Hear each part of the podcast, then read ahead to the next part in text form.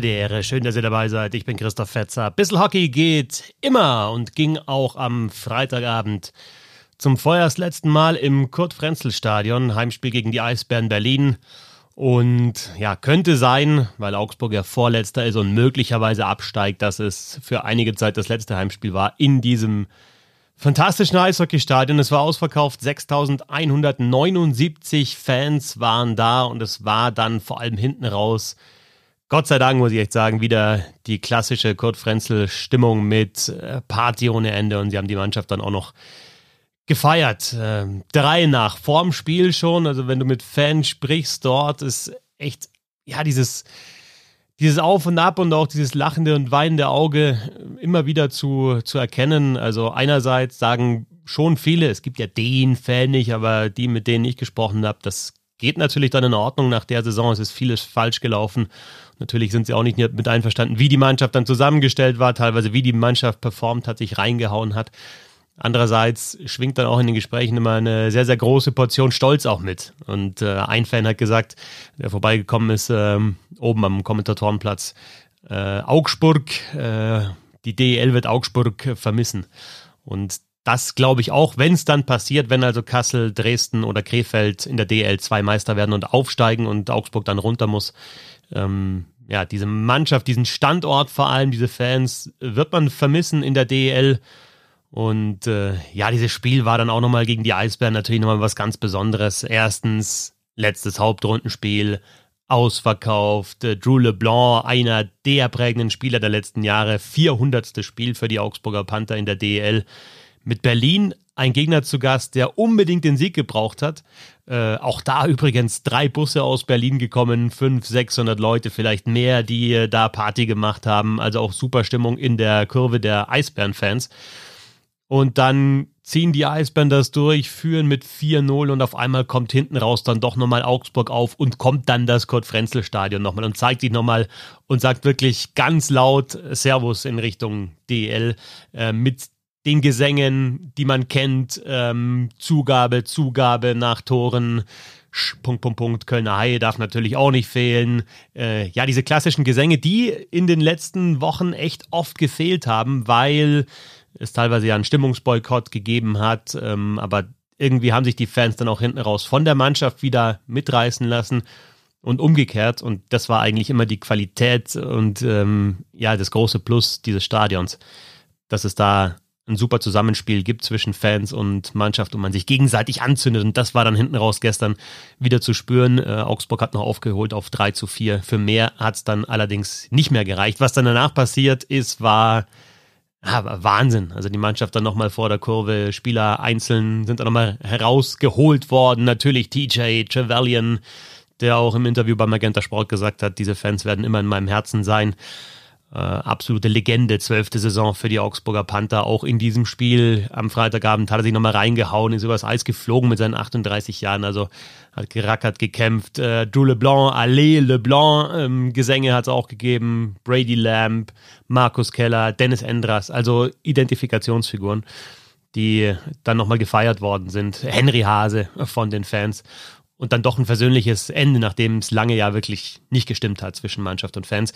Dwayne Möser der Sportmanager hat im Interview bei Magenta Sport sich da auch sehr kritisch geäußert in Richtung Fans, äh, dass das nicht so toll war, dieser Stimmungsboykott. Und da hast du halt dann auch nochmal gemerkt, dass vieles nicht gepasst hat in dieser Saison. Also man hätte da, finde ich, auch versöhnlichere Worte finden können. Mein Gefühl war jetzt einfach versöhnlich. Es hat eine Welle gegeben im dritten Drittel bei da war es, glaube ich, noch 2-4 Rückstand oder so. Da sind die Augsburger Panther gerade so aufgegeben. Es ist eine Welle durchs Stadion gegangen. Alle haben mitgemacht, auch die Eisbären-Fans.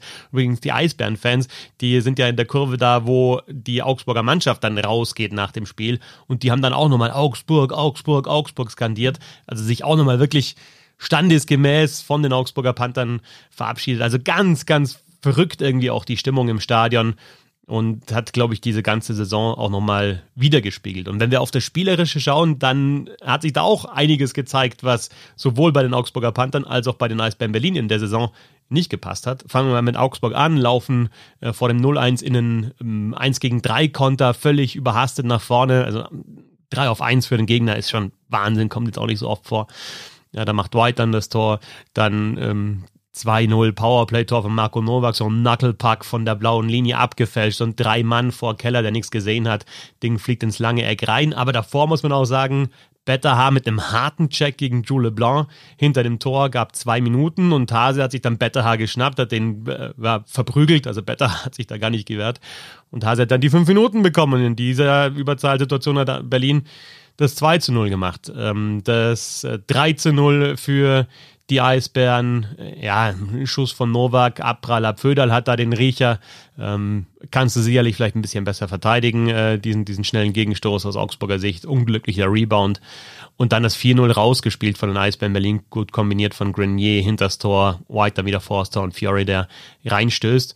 Ähm, ja, und dann hast du auf einmal gemerkt, okay, es geht doch noch was für Augsburg. Auf einmal haben sie dieses Tempo aufgenommen. Ich finde auch die letzten Heimspiele, die ich gesehen habe im Kurt-Frenzel-Stadion, gegen Wolfsburg nur knapp verloren, zweimal die Latte getroffen, hinten raus, gegen Straubing 4-1 geführt und dann im letzten Drittel vier Gegentore kassiert und äh, 4 zu 5 verloren. Ähm, und äh, jetzt gegen Berlin halt auch wieder in phasenweise ganz gut, aber dann eben auch die angesprochenen Probleme in der Defensive, auch natürlich Chancenverwertung dann nicht so gut. Und auf der anderen Seite die Eisbären, die haben, ich sag mal, 40 Minuten ausgesehen, wie halt eben der Meister von 21 und 22 sehr konzentrierter Auftritt, gut gearbeitet mit den Schlägern, guter Einsatz, spielerisch auch wirklich, ähm, ja, stark, gute, genaue Pässe, teilweise schön herausgespielte Tore.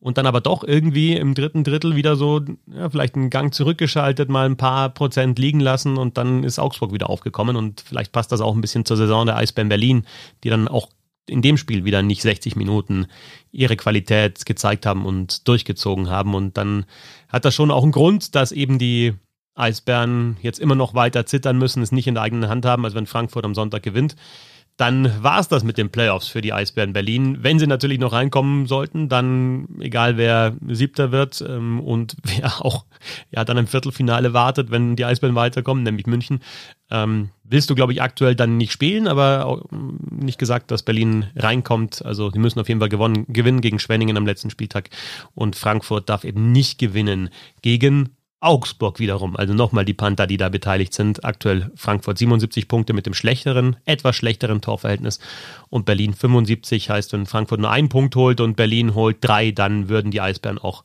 vorbeiziehen. Also Frankfurt muss verlieren gegen Augsburg, Berlin muss ja, sehr wahrscheinlich drei Punkte holen. Vielleicht reichen auch zwei, wenn äh, Frankfurt glatt verliert. Also das ist der Kampf um Platz 10 in der DEL. Es gibt noch einen Kampf um Platz 4, also da ist Straubing nicht, noch nicht ganz durch.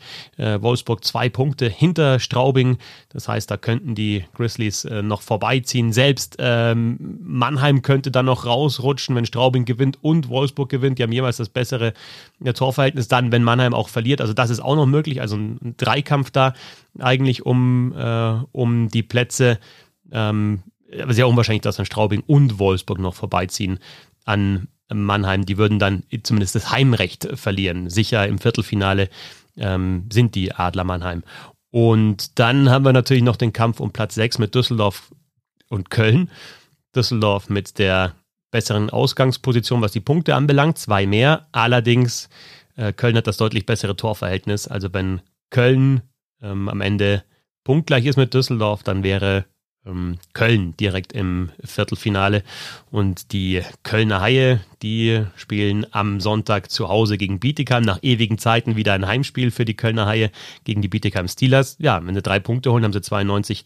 Dann müsste eben Düsseldorf auch gewinnen gegen Mannheim, die wiederum auch noch nicht hundertprozentig durch sind im äh, Kampf um Heimrecht. Aktuell Dritter, wenn es ganz blöd läuft, äh, ziehen da Straubing und Wolfsburg noch vorbei, wenn die wiederum ihre Spiele gewinnen. Also es ist noch einige Spannung drin.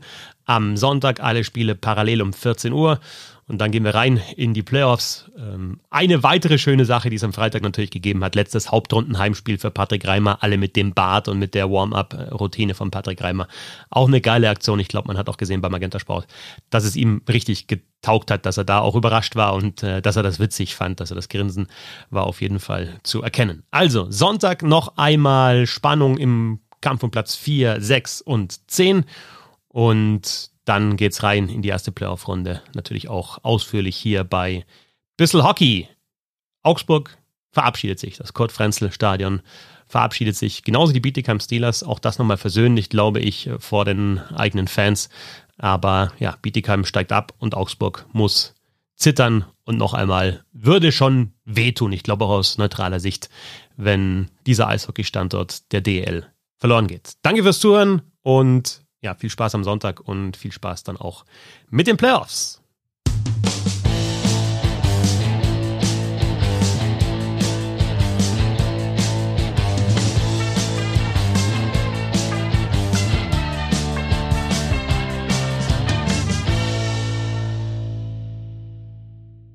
Wie baut man eine harmonische Beziehung zu seinem Hund auf? Puh, gar nicht so leicht. Und deshalb frage ich nach, wie es anderen Hundeeltern gelingt, beziehungsweise wie die daran arbeiten.